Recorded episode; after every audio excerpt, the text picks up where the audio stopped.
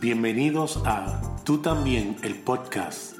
Dos amigos hablando del amor incondicional de Dios que incluye a todo el mundo.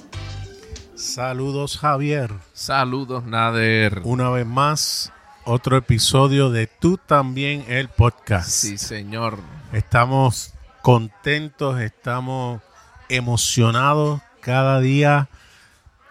Eh, tenemos personas que nos escriben, que nos dejan saber cuánto están disfrutando este podcast, eh, la experiencia del mensaje que estamos transmitiendo y yo creo que eso es muy, muy importante.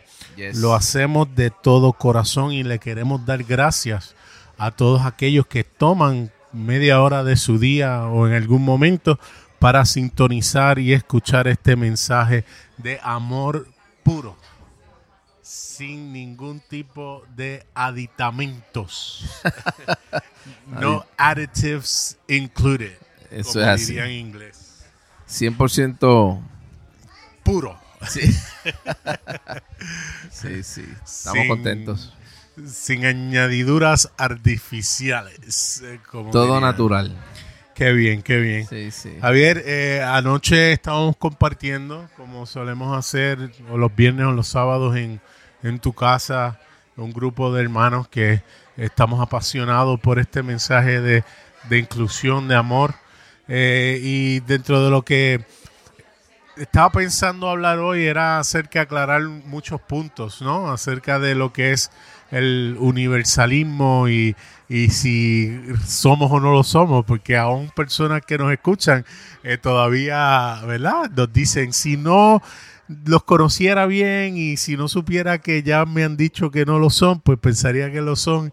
Y pues eh, quería hablar de eso, pero es que tocaste algo tan rico y tan exquisito que eh, quiero regresar a eso, ¿verdad? Y quizás es una continuación de lo que estábamos hablando el domingo anterior, porque realmente cuando tengamos a Andrés Marín Solís de Conciencia Podcast, que lo vamos a tener, eh, si Dios permite, la semana que viene, sé que el tema del universalismo va a, a surgir.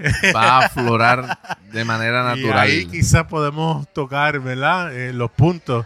Estoy muy emocionado por eh, que llegue ese día y sé que va a ser un podcast excelente e, interesa- e interesante, ¿verdad? Así que tocaste ayer acerca de lo que es el descanso eh, y, cómo el descanso tiene que ver con el amor. Eh, realmente me encantó lo que, lo que compartiste y hoy yo voy a tomar un rol más de pregunta y tú eres el que va a estar hablando y aclarando lo- los conceptos, ¿no? Porque realmente lo hiciste tan bien anoche que no quiero meter las patas. Pero sí quiero empezar con un texto bíblico que es el que yo siempre usaba antes de creer lo que hoy creo, ¿verdad? Y cómo lo aplicaba, pues era totalmente distinto a cómo lo veo hoy, ¿verdad? Dice la Biblia en Mateo 11:28, vengan a mí todos ustedes que están cansados y agobiados, y yo les daré descanso. Y ese versículo, pues claro, eh, lo tomaba para evangelizar, ¿verdad? Establecía que fuera de Cristo lo que hay es trabajo y carga. Y solamente en el Señor podemos hallar ese descanso. Y eso es cierto. Pero hay algo más. Y es interesante porque una de las cosas que tú estableciste ayer, que en el hoy que vivimos, hay una realidad. Y es cuando menos amor hay, y a la misma vez es porque cuando es donde menos descanso hay. Así que te voy a dejar el micrófono a ti, tú vas a abundar. porque ciertamente lo que traíste fue exquisito.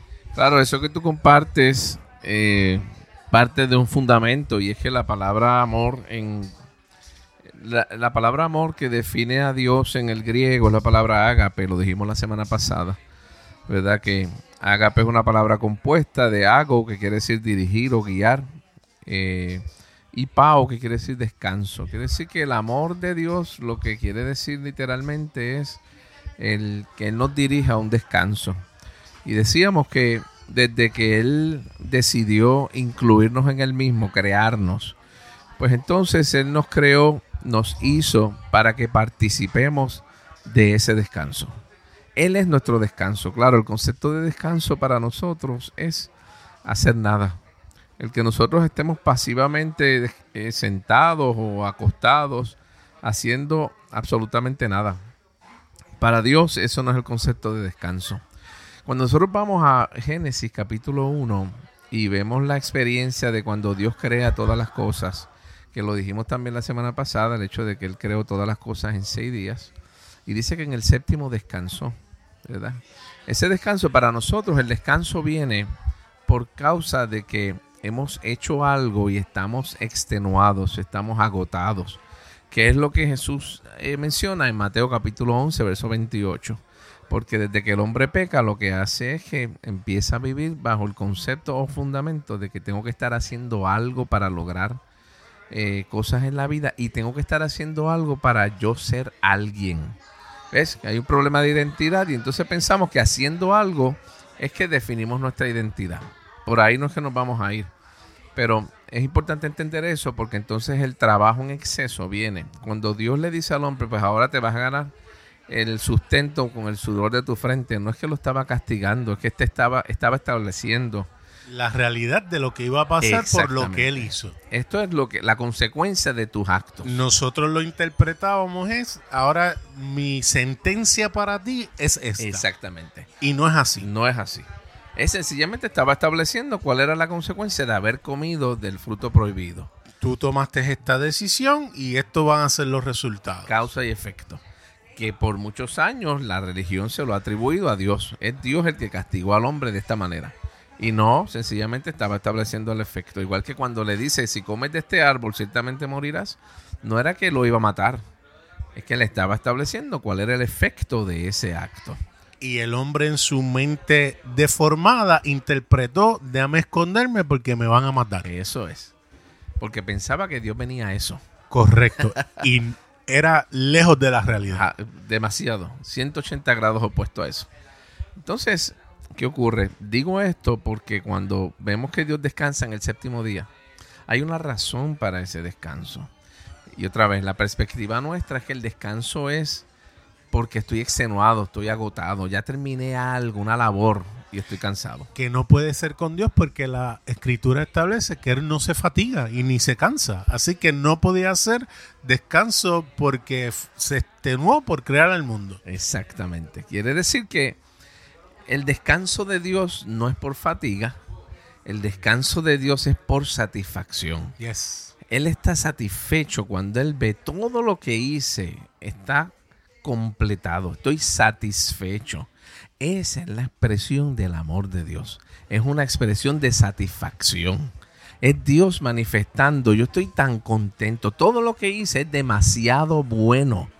Y ahí entonces es que Él dice, yo quiero que tú vivas en este descanso, que es mi amor por ti, porque estoy satisfecho. Claro, el hombre no puede entender eso porque el pecado distorsionó su forma de pensar.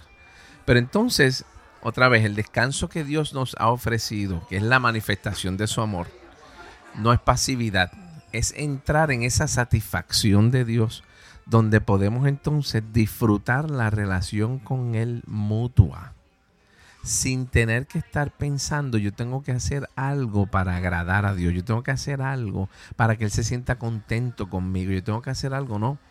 No tenemos que hacer nada, nada o sea, la religión nos lleva y nos empuja a estar haciendo para nosotros estar satisfechos con nosotros mismos y para creer que Dios se satisface con lo que nosotros hacemos. Para asignarnos valor. Claro. Porque pensamos que valemos por lo que, hacemos. Y no es así. Y de hecho es interesante porque el hombre desde el momento que peca, precisamente lo que busca es luchar y strive, que es la palabra en inglés que me gusta, eh, para lograr llegar a Dios o agradar a Dios. Y aún al sol de hoy, como cristianos, nuestras conversaciones es, y esto es pecado, y esto es bueno, y esto es malo, y seguimos viviendo bajo la mentira de ese primer hombre que pecó y empezó a vivir bajo el conocimiento del árbol del bien y del mal. Exactamente. Que es lo que Dios nunca quiso que participáramos desde el principio. Porque ese acto distorsionó nuestra identidad y la identidad de Dios. Así que el hombre ha estado por generaciones tratando de arreglar algo que ya está arreglado. Y esto se podría interpretar como que entonces yo no tengo que hacer nada. No, no es que eso no es lo que estamos diciendo. Al contrario, hay que hacer, lo que cambia es la motivación. Dios nos invita a entrar a su descanso, que no es pasividad.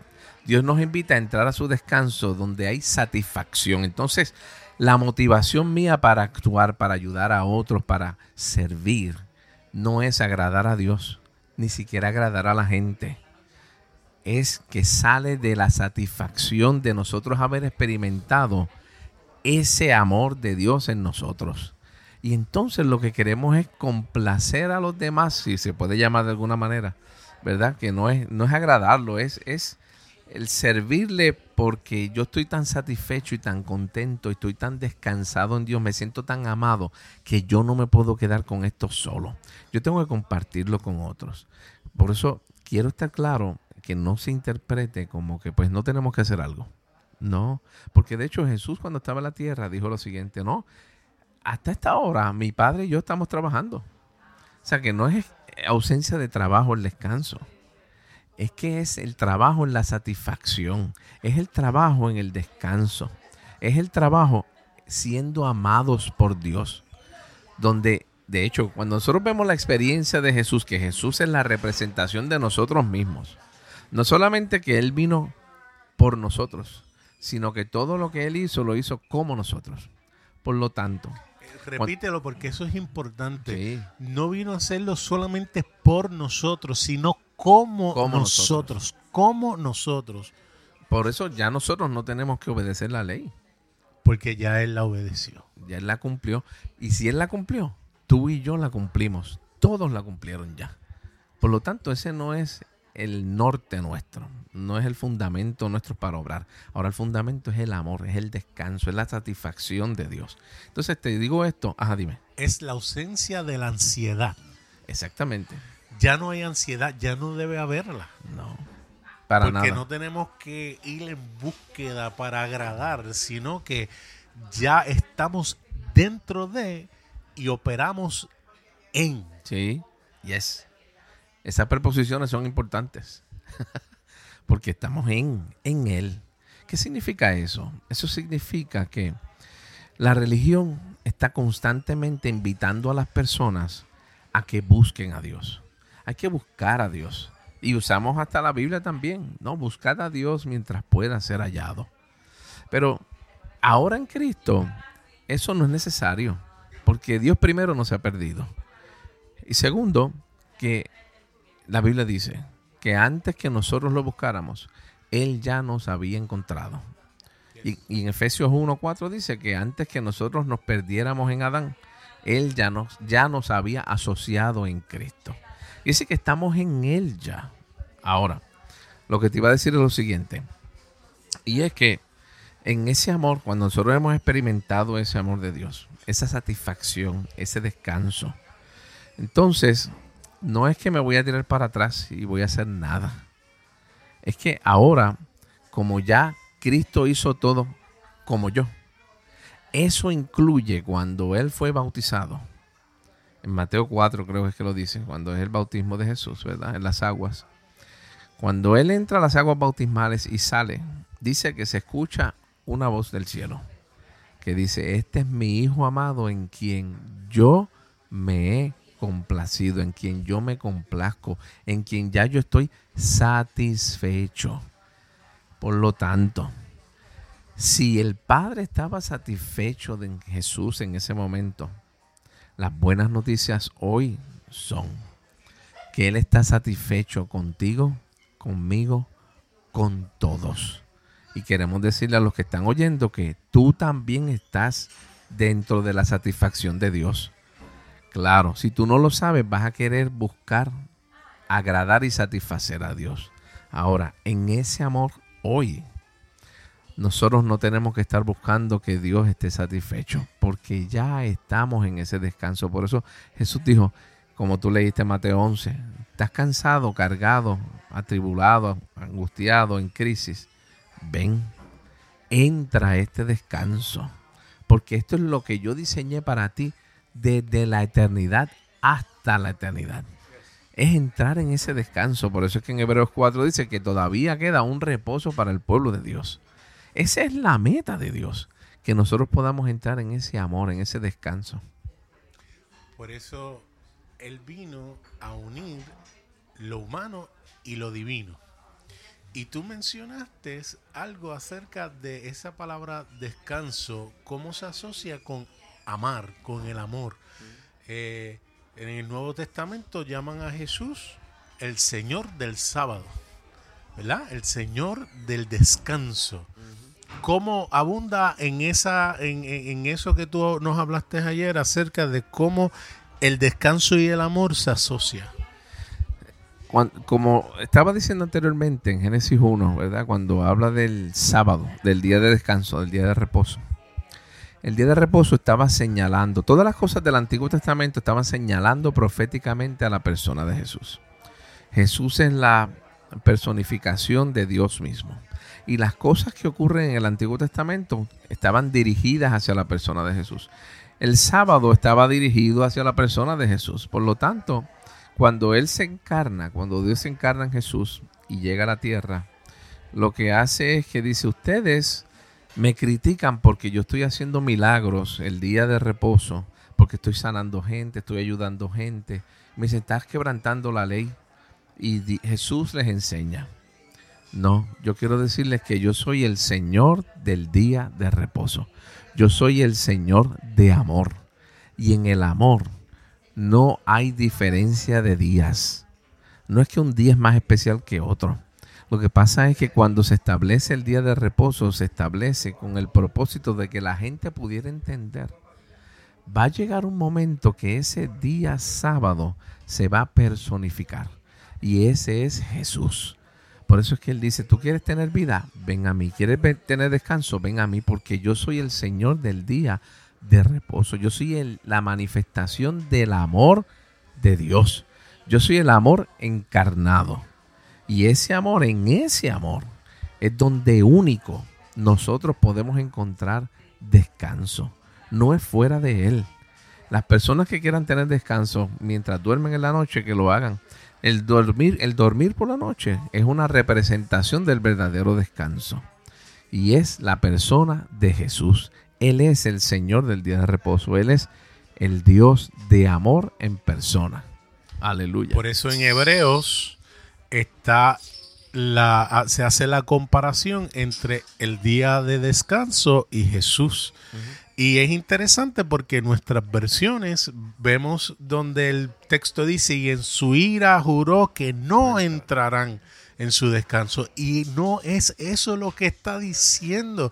Si buscamos un interlineal, si buscamos, eh, si buscamos interpretaciones eh, o traducciones eh, de otros idiomas, vemos que es todo lo contrario. Claro, primero porque interpretamos la palabra ira como enojo cuando buscamos la definición, la palabra ira lo que significa es pasión, que puede ser tanto bueno como malo. Y cuando vemos la palabra no entrará, la palabra no no está en ese texto. y es una exclamación. Ni en griego ni en hebreo, porque en el Antiguo Testamento es donde se menciona eso. Y en ninguno de los dos está el no. Claro, pero es interesante porque aun cuando lo digamos, Javier, va a haber gente que va a ir a ese texto como ellos lo han visto y leído toda la vida y como quiera lo van a interpretar de la misma manera. Porque es la perspectiva que tienen de Dios. Claro, como Efesios cuando dice que por naturaleza somos hijos de la ira de Dios, cuando tampoco dice la palabra Dios en ese texto, dice que éramos hijos de ira que se interpreta que éramos hijos de pasiones, porque somos apasionados. Tenemos pasiones, claro que sí, pero no es ni una cosa ni la otra. Es la realidad de que éramos o somos personas apasionadas. El detalle está que cuando nosotros no tomamos en consideración el idioma eh, que se utiliza y el contexto en que se escribe, llegamos a conclusiones equivocadas. Entonces, pues, como dicen, o sea, se utiliza el verso eh, para eh, como pretexto, ¿verdad? Y entonces esa no es la verdad. O sea, tenemos que tomar el contexto, tenemos que tomar en consideración los idiomas. Y en ese pasaje de Hebreo que tú mencionaste, lo que dice literalmente es que él juró en su pasión, oh, si ellos entraran en mi reposo, si entraran en mi reposo. Esa es la pasión de Dios. No es que no iban a entrar, es que él estaba deseoso de que pudieran entender. Cuando Dios saca a Israel de Egipto, que es donde se menciona esto, ¿verdad? En el Antiguo Testamento, eh, dentro del contexto de lo que el escritor de Hebreos está citando. El deseo de Dios desde que saca a Israel de Egipto no era liberarlos, era liberarlos para llevarlos al descanso, al reposo que no pudieron entrar en el reposo porque no creyeron ni quién era Dios ni quiénes eran ellos. Por eso es que no pudieron entrar en el reposo. Eso no los hizo que se perdieran. Eso lo que hizo fue que no pudieran experimentar el amor de Dios en sus vidas. Por eso decían, no, Moisés, sube tú al monte, nosotros nos quedamos acá, porque va y nos mata vemos ese monte ardiendo, vemos ese monte con humo y va y nos mata. Y la realidad es que Dios lo que estaba era deseoso de que ellos entraran en ese reposo, en ese descanso, en ese amor de Él.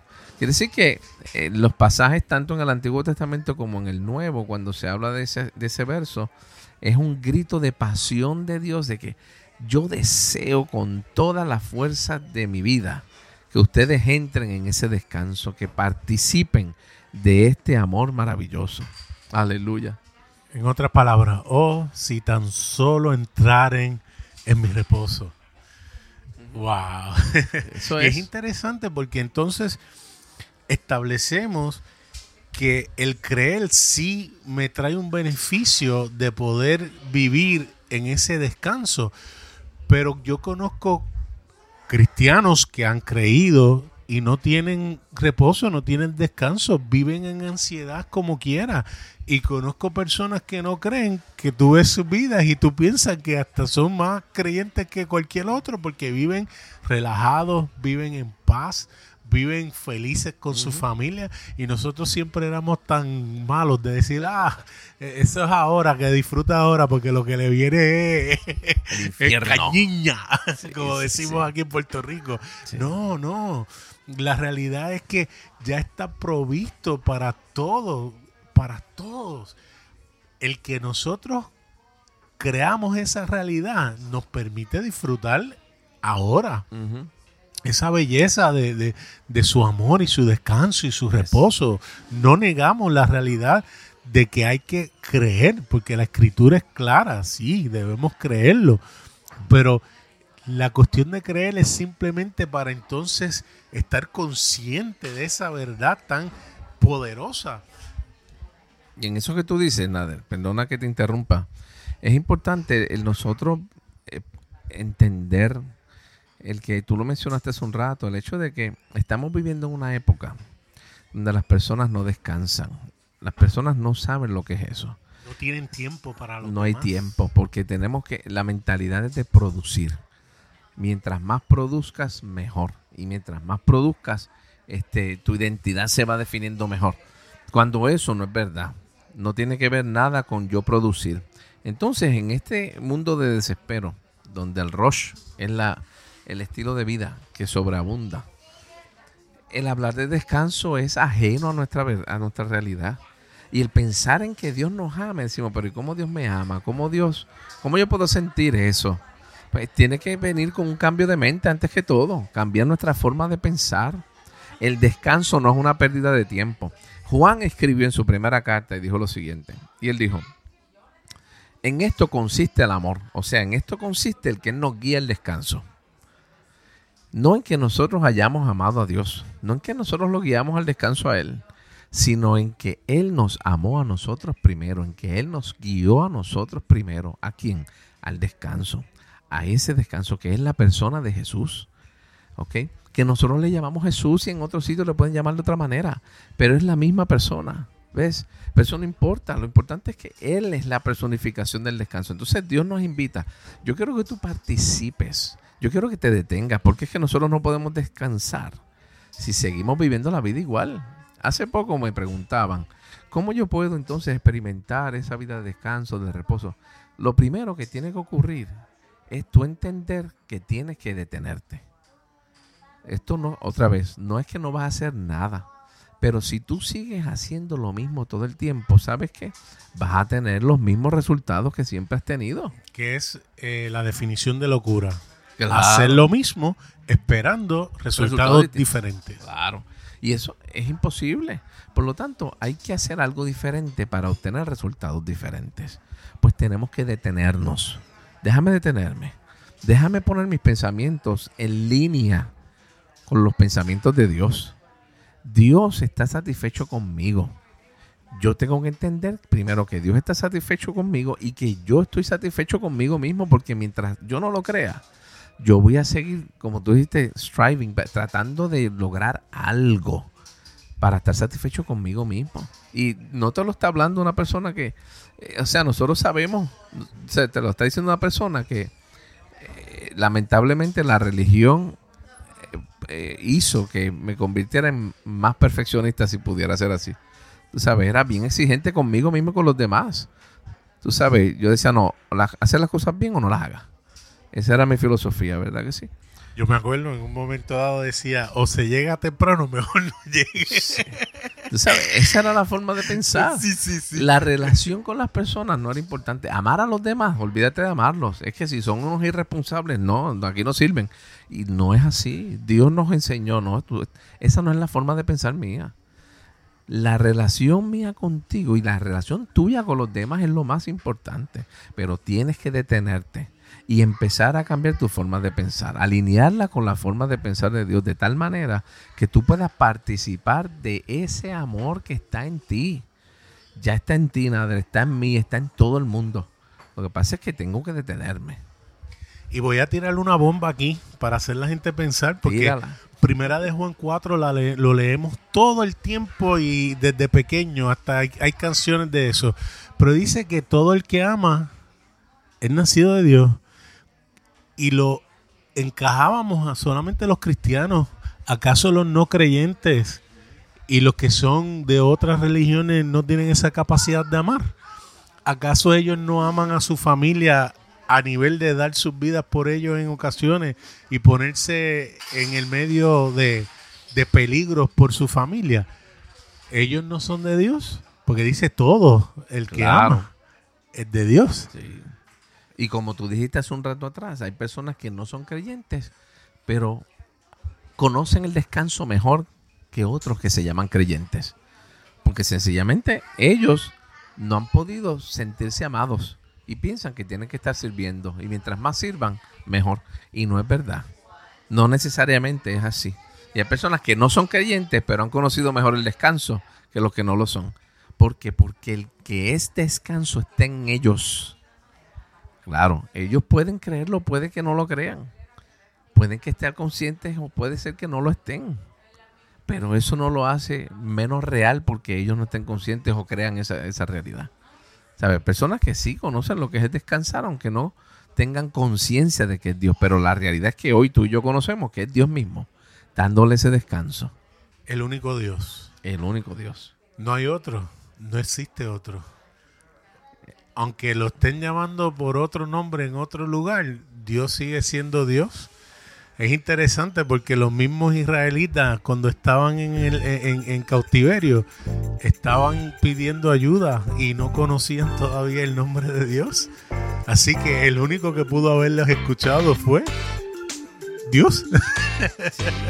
Y como Pablo le llama en eh, Pablo le dice en Hechos capítulo 17 cuando llegó a la, a la ciudad de Atenas, decía que había estatuas de todos los dioses y había una que era al dios. Ese es el que yo quiero presentarle a ustedes, aunque ustedes todavía no conocen. Los puedes escuchar a través de Apple Podcast, Google Podcast, Anchor.fm o donde quiera que escuches tus podcasts. También nos pueden escribir a tú también el podcast arroba gmail.com o me consiguen en Facebook Nader Manastra Díaz. O a mí a través de Facebook Javier en Hasta, la, próxima.